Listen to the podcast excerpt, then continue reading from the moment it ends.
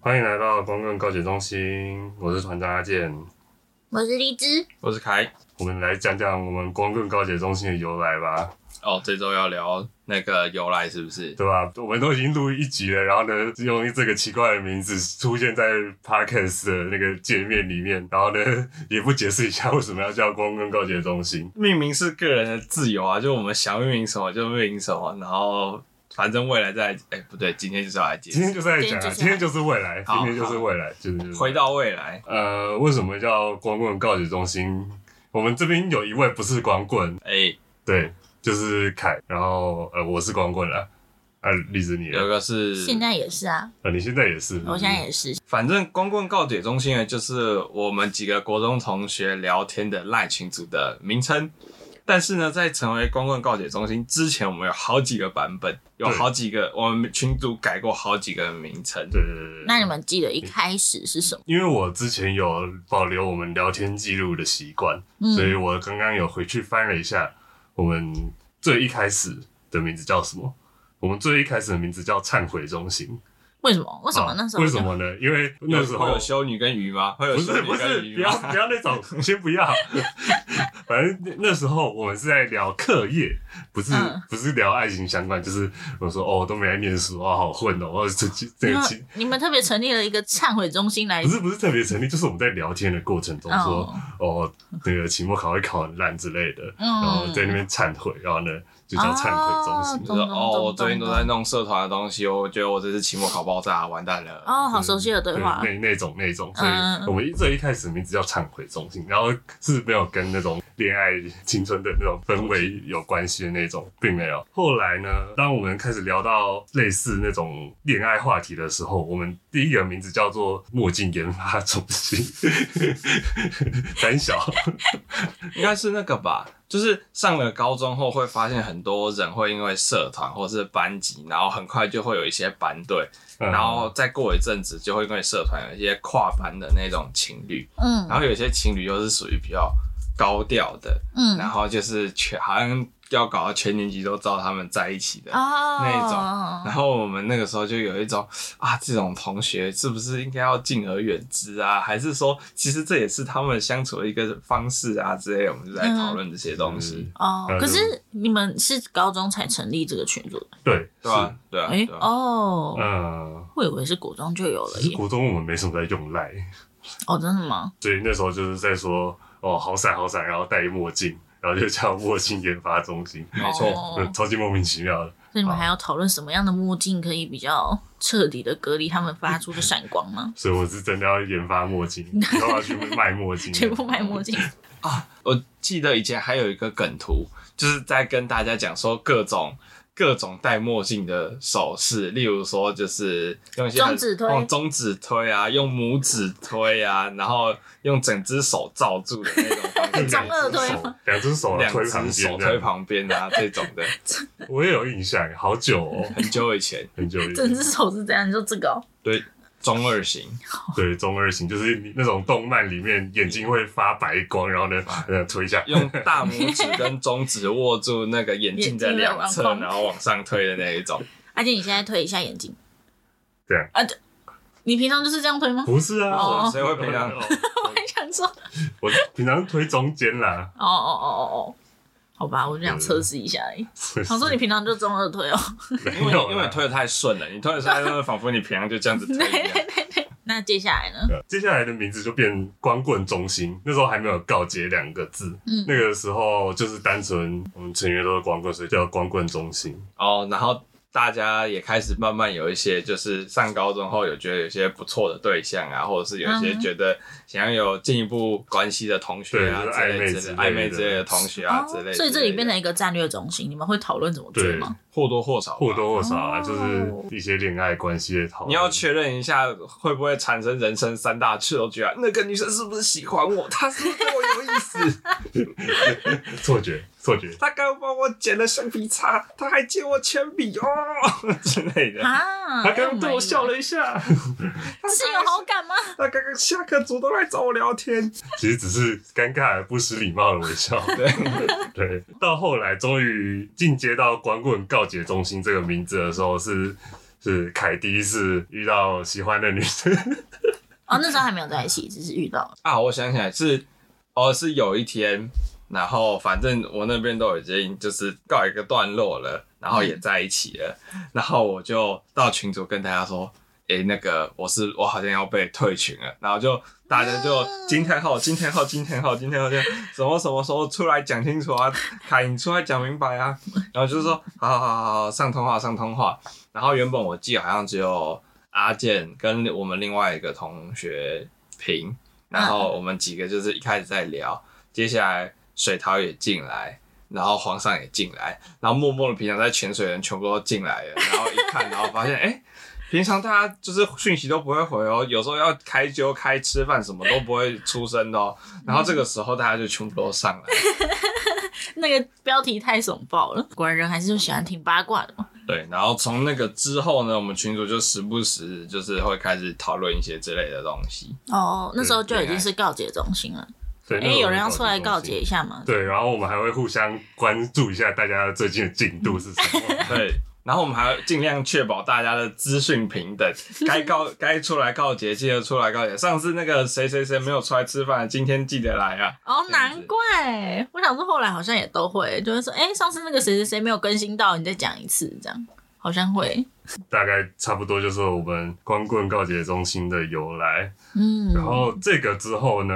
我就很闲的创了一个 FB 的粉专，嗯就是也是叫光棍告解中心。然后那时候就是多泼一些就是光棍的一些绯闻，对，或者是阿健有时候自己剪的一哀些怨小废片也会 PO 到上面对去。对对，啊就是有我们的一个粉丝的 汇集点，是嗯这样讲吗？之类的嗯之类的，是虽然也没什么粉丝啊，对，然后更新频率可能是三个月一则贴文之类的。 一一两个月、三个月到一年都有， 非常的佛系， 对，非常佛系的更新这样子。嗯究竟我们这个 podcast 会不会也如此佛系的更新呢？我觉得已经蛮佛系的，已经很勤劳了啦，一个月有一次吧， 对啊，反正之后就慢慢的到 podcast 也开始录了，这样嗯，原来我们这个原来我们这个计划是走长年线 的吗？呃，然后就差不多这样了，就是光棍告解中心的一个历史。 可是我们中间好像有再改过一次名字，哦，对吼，我们那时候因为有一段时期，整个赖群组只剩我一个人是单身，嗯请问团长那时候的心情是，心情十分复杂， 非常难过，非常遗 憾，啊就是身为一个光棍告解中心一直以来始终如一坚持立场的光棍团长，除了我以外的人，所有人都是光棍，我实在是非常难过。所以那时候我们的团名就被我改成“现充忏悔中心”，因为忏悔这个字就出 来了。对，就是请各位好好忏悔一下，明明是一个光棍告解中心，为什么突然全部都变成现充了？好像真的都是不约而同，大家同时有交男女朋我友，们在这边，我们只能郑重的跟阿健说，我们深表遗憾对没错阿健的 部分。我们也很努力的想要帮阿健创造过机会，但是事实上好像最后都没有成功，事与愿违啊事与愿违啊，还有点难过了。需要最新研发的墨镜吗？然后阿、然后阿健发现说，哎、就是我们这样好像也没有成功。那阿健就想说，那算了，反过来好了。然后就我们就开始陆续有人，在阿健的促成下，又有人开始陆续分手，分手，分手，然后就所以我们又回归了，现在剩以嗯两对情侣的状态，所以我们要变回光棍告解中心喽。对，没错。阿健现在啊感觉到非常有同伴了可惜可惜可惜哎、你讲一下，就是那个你你的那个奇奇妙的事迹，就哪一是个分手后都会来找你智商的那个事迹。哦，这个是一个蛮有趣的现象，就是因为那时候我们大家不不是我，我没有我，就大家交女朋友和男朋友的时候，我们都会说，哎、让我们看一下对方的照片啊，或者是让我认识一下对就方。是如果我们一起出去要一起吃个饭啊，或是要一起出去，假设我们要去什么密室逃脱，或者是要去阿健家或干嘛的时候，我们就会大家一起约一约，想要大家一起看一看这样子。嗯然后，所以大家彼此都会稍微打过照面，然后可能有些有加过 IG 之类的。然后那时候因为我都有加他们的 IG 或是 FB，然后他们、他们分手的时候，他们都跑来密我说，哦，我我跟他分手了，然后呢讲一些心得之类的，就想说为什么要来跟我讲？ 哦，对，然后当我们有每次有一些感情上的问题，我们也都会说一下我们的情况，最后 take 一下阿健你怎么看？对，然后一个明明没有交过女朋友的我，就是没有任何感情经验的我，然后突然变成大家的感情分析大师还是什么的，就是负责帮大家调解分手之类的事项。你就是眼睛最亲民的那个第三者啊，哦对啊，，最客观的，对最客观的那一个，哦，你说在就是越是在事件的中心，你越看不清。对阿阿啊，健就是离阿感情这一块最最远远的那一个人，所以就是看得最清明的。他就是站在制高点的那个往下看哦，对，没有错。突然就好像变神明一般的存在， 原来原来单身这么神啊！对啊，而且你从那时候到现在都没有有好感的女生，不不是这个问题，不是吗？就是就是就算有也，没有成功。你有做你不要，你不要再问，等会阿健就要哭了，等会阿健就要哭了。阿不健哭是啊，你，看阿他健可以不哭。当爱情咨商师，那感觉就是心理活动非常的活跃，需要吗感情智商师心灵就可以非常的活跃。对啊，就是不啊然如果真的是完全对爱情无感的人要怎么？你是说共对情真的对爱情无感，那就是一律建议分手的那种人 吗？哦，阿静不是也常说吗？对啊，对吧就是性同都去死啊，给我分手！不会啊，这我也常说啊，分手。啊，光棍告解中心就这个话题先告一个段落。然后、呃，因为我们现在这个 podcast 是由我阿健，然后荔枝和凯这三个人，就是我们好像是光棍告解中心这个团体主要活动的几个人比较活跃的几个人呢、那我们就来轮流讲一下对彼此的第一印象。哦，你说哦，你说因为聊讲到开头就干脆讲第一印象是不是？就让大家了解一下我们是怎么样的一个人。 然后我就想知道，原来我在群组里面算是活跃了，是不是？好像其实也没有了，你把我们出来跟我们录 podcast。我刚突然心虚了一下下，想说，嗯，我好像很少在回没事，我直接帮你戳破，你也没有，但是你也会跟我们出来录 podcast。谢谢。不客气。我在国中的时候，最早我有印象，别人跟我讲的一件事情，是我们另外一个同学。那一次就是我们要准备升旗，我们要排队出去，然后就大家就是在走廊上排好队之后，对准备要走的时候，后面的同学就拍了我一下，然后我就说嗯干嘛？他就就又看了我一几眼，然后跟我说，哎、你鼻子真的很大 哎、我想说，靠呀，为什么？而且那个时候我还没有跟他打过招呼，因为刚开学，还有些同学你没有跟他讲过话什么的，所以我就有印象，这是我跟那个人的第一句话。在我们群组里吗？不是啊，嗯就是我们国中我们同班同学，然后就、对我就觉得啊，为什么你可以跟我讲很多其他东西？然后我的呃，后来我也慢慢接受这个现实，但我当下有觉得有一股有点想给他一个上勾拳的冲动。这很欠扁。欸这很好笑。然后我对阿健的第一印象是那个时候，我第一次知道阿健家住林口，是因为他们在唱一首奇妙的歌曲。就是那个时候，我们以前是念华兴，然后华兴他是有住宿啊，阿健他住林口住比较远，所以他就他就有在华兴住。然后呢，因为他们先进去住了，所以大家彼此稍微有一些认识，然后我才知道哦，原来阿健是他们家在林口，而且地大到可以让大家改编歌曲做传唱的一个人，太夸张 厉了，害哦！其实并没有，并没有。嗯然后一直的话，我印象是你的体育一直都蛮好的，哦，好像是哦。就是好像好像不太会踢足球，可是打排球或者是有时候班上有一些什么赛跑或体育竞赛的活动，你都好像蛮常出席的。还有对一啊，个为什么？还有一个篮球的，那个时候有班级的篮球赛，我记得你好像也有上场打。对，好像不管什么体育比赛，我都会被推出去。但是我不记得我有特别的厉害，因为我羽球也是国中看他们打，看你们打我才开始打的。然后排球那时候也根本没接触过，篮球更别说了，我小学根本就没在打篮球。然后我也不知道为什么那时候就会被推出去参加一堆体育比赛。我觉得那时候是因为女生会去打球的蛮少的吧，很呃说会主动去对，会打主动去打。哦，我前阵子才跟特西聊到说，为什么国中跟高中的妹妹好像就是不一定、啊，我要我现在已经会叫她们妹妹， 突然年有年纪了，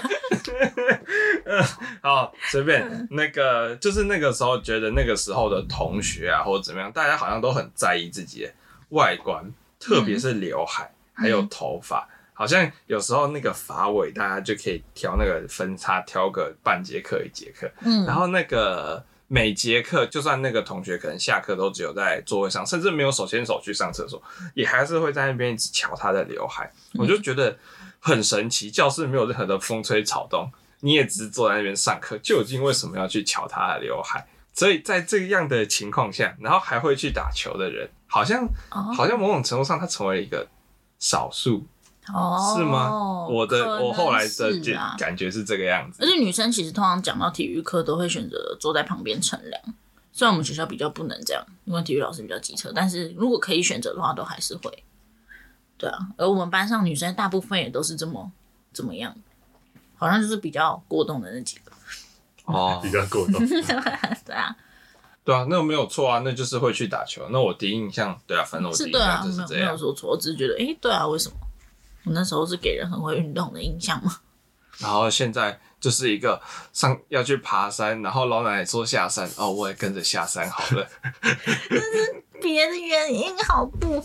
反正总之就是励志他去，他这个周末去去哪里？司马库斯，它是一座很原始的神山。它从新竹高铁站开车上去要两个小时，而且都是那种九弯十八拐的从曲折新路。竹的高铁站上去还要两个小时。对，，它是垂直距离，很久。然后它里面的话，路上都没有什么，就是可能我觉得如果是个观光景点的话，它其实路上都会安排一些点让你可以下去走走看看，但它一路上嗯没有太多，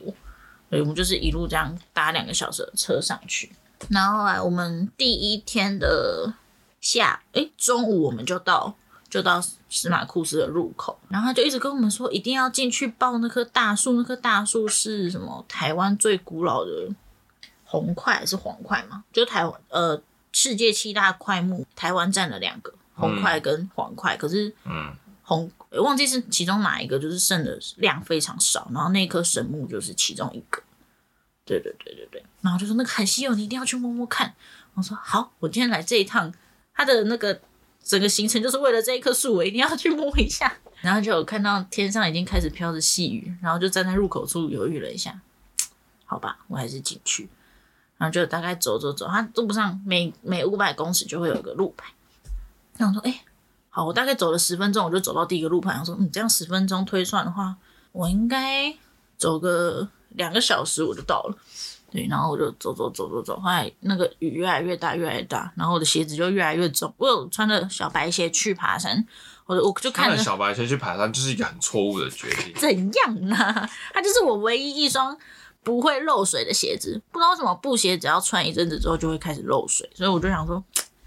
会下雨的话，我就不要穿那个会会让袜子湿掉的鞋子、啊，很恶心。然后我就穿了那双去，我想说，好、啊，这个选择蛮不错的。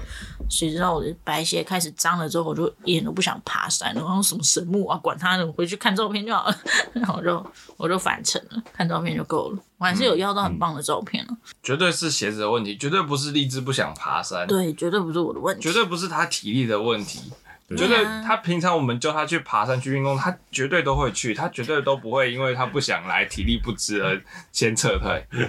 好，我们刚才拉回刚刚的话题 哦，我们礼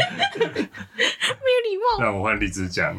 对你们的第一印象哦，我对凯的印象就是那时候我们坐在教室的最左后方那个最棒的位置，我坐在那里，然后凯坐在我前面。他这个人就是三不五时就会转头，然后跟我讲一些很算是小知识的东西嘛，就是他可能在维基维基百科上面看到什么东西，然后就会转哦过我来跟有我印聊，象，就是对不 对？是你你常常你很莫名其妙常突然维基百科的东西，对，然后我那时候维基上的吗？对对维对基上对，的你就东说西你查到什么，然后就转过来跟我分享。有可能在上课中，有可能在嗯下课，然后还有睡到一半突然被叫起来的那 种。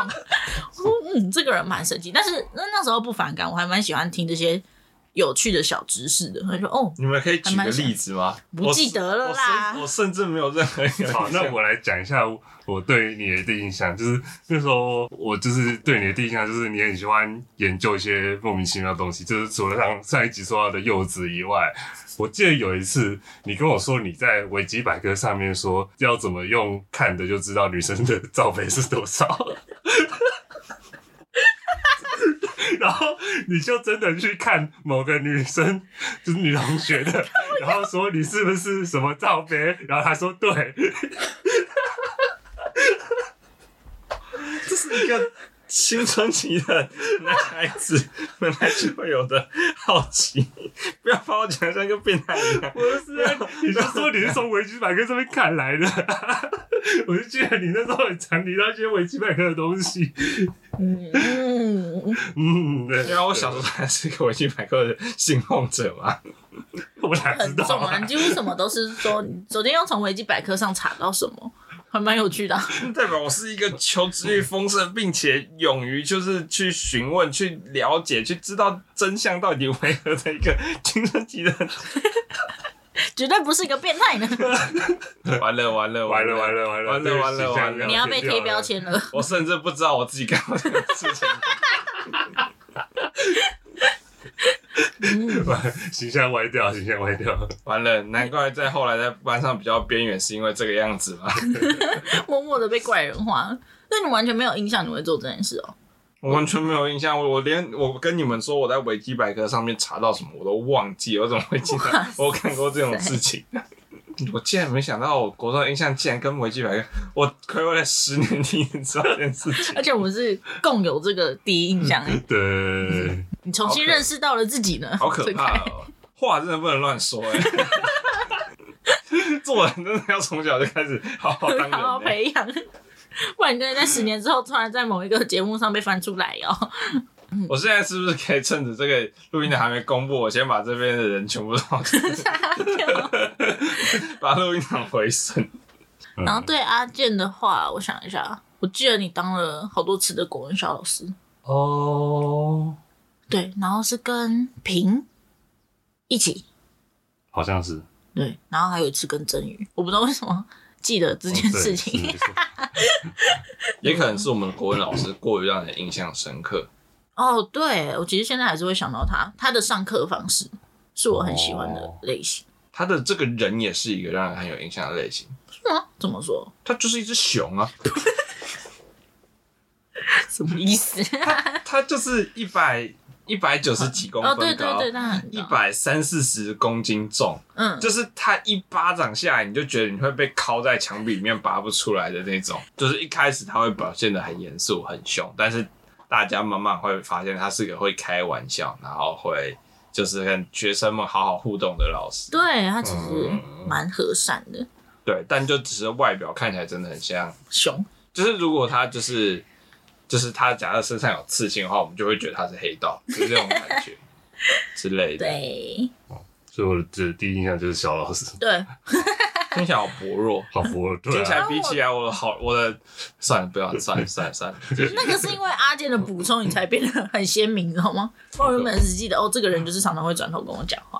我那时候存在感很低啊。对啊，就是对阿健，我后来想一想，好像没什么太大的印象。小说我也是看那时候班上已经开始流行传阅哦这个东西，但是我对这个东西比较有印象，但是对于作者是你这件事情，哦一开始还没有反应过而来。且那是国二、国三的事情了对啊，吧？你怎么啊，你对励志的印象哎、我对励志的印象哦，我那时候的印象就是你很常一直拿着手机。哎、可是我们住宿哎、对啊，你就没有教啊，